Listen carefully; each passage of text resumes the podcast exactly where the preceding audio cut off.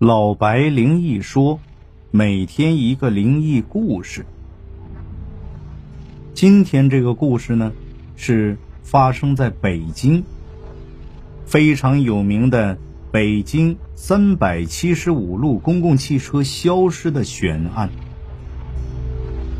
时间我们倒推到一九九五年十一月十四号的深夜，地点呢就在北京圆明园。到香山的路段，一辆三七五路公共汽车啊，已经更改为从这个北宫门到西直门。原先呢是三三零路，当初是颐和园开往香山的。在九五年十一月十四号深夜，那天呢夜已经很深很冷了，风也挺大的。这一辆公共汽车呢，就缓缓的驶出了圆明园公交总站。慢慢的呢，就靠在了圆明园南门公交车站旁边了。这辆车已经是当天晚上最后的末班车了。车上呢有一位年龄偏大的司机啊，还有一名年轻的女售票员。这是车门打开之后呢，上来四位乘客，啊，一对年轻夫妇，一个年纪比较大的一个老太太。其中呢，还有一个年轻的小伙子。他们上车后呢，这年轻夫妇啊，就亲密的坐在这个司机后面的那个双排座位上了。这小伙子和老太太呢，是一前一后的坐在了右边，靠在前门的单排座位上。当时这公交车就已经开动了，向着这个终点站香山方向开去。这个时候呢，夜色已经很沉静了，耳朵边儿只能听到发动机的声音。路上已经几乎看不到有车辆和行人了，因为这十一月的北京啊，到了深夜十分冷，更何况这个路段啊还非常偏僻。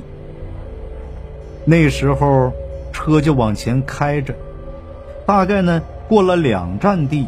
就刚过了北宫门车站，也就三百多米，啊，大家就听到司机突然就骂了一声：“娘的，平时这点连鬼影都没有，今儿真是见鬼了！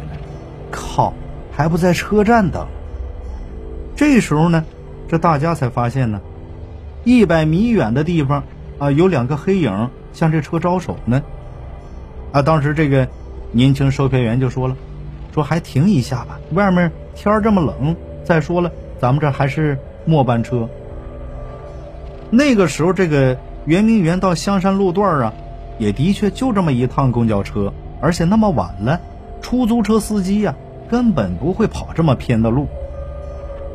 当时呢，这司机啊就把车停下了，又上来俩人啊，不，确切的说呀，应该是三个，因为那两个人中间呢还架着一个。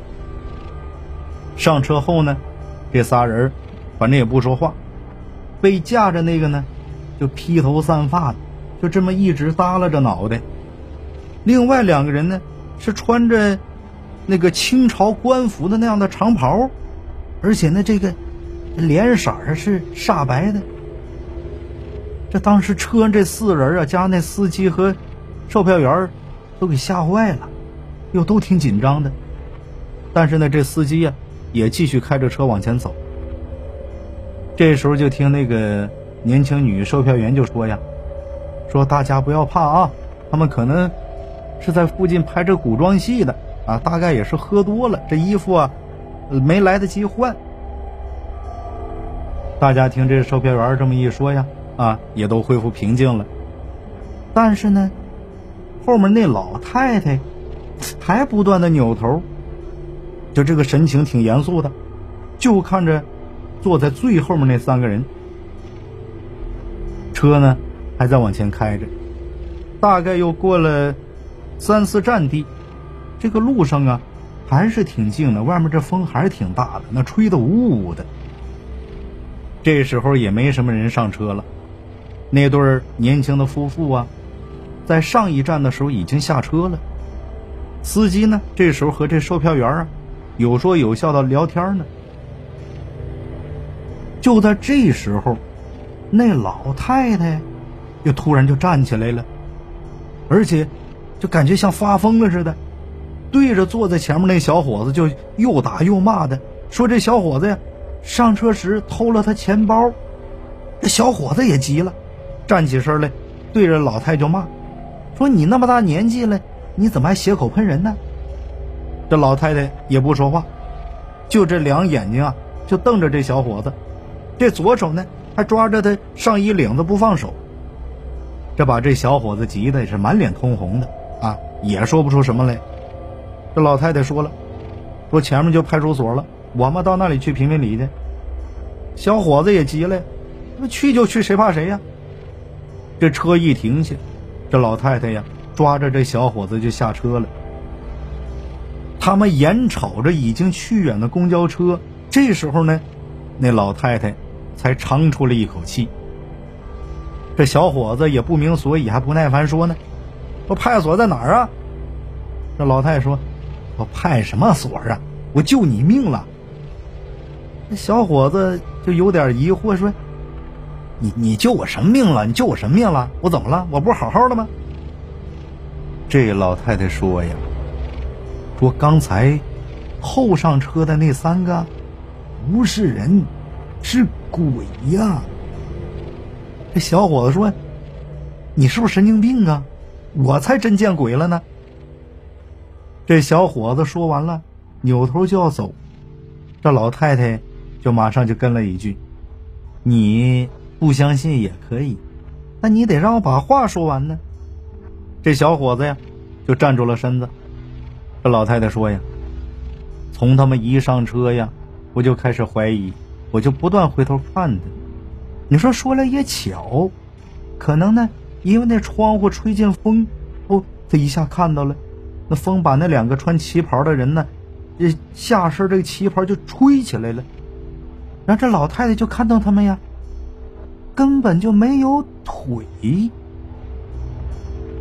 这小伙子瞪着一双大眼睛看着老太太，这冷汗可就出来了，说不出一句话了。这老太太说呢：“说愣着干嘛呀？赶快报警啊！”在第二天呢，这公交车总站就报案，说昨天晚上我站最后的末班车，还有一名司机和一名女售票员失踪了。当时呢，接到报案之后啊，警察就迅速查找昨天晚上报警并被警方疑为神经病的小伙子。两个小时后呢，这个小伙子呀和那老太太都找着了。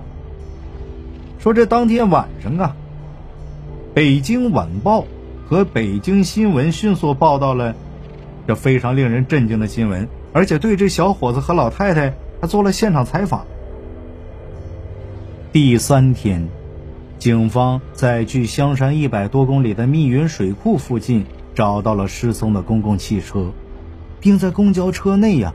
发现了三具已经严重腐烂的尸体，所以呢，更多令人不解的疑点就接踵而来了。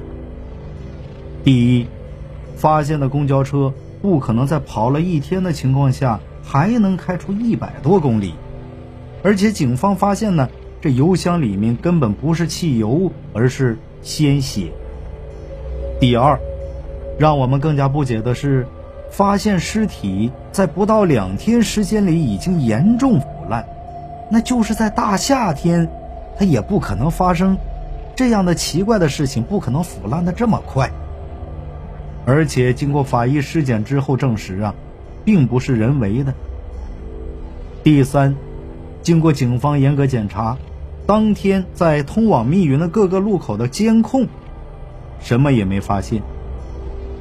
这一起离奇事件呢，当时轰动了整个北京医学界和公安部门。啊，如果有的不相信的，您可以问问去。啊，但凡是在那附近的北京的老人呢，一般都会知道。以上呢，就是老白今天要给您讲的灵异故事——北京三七五路公共汽车消失悬案。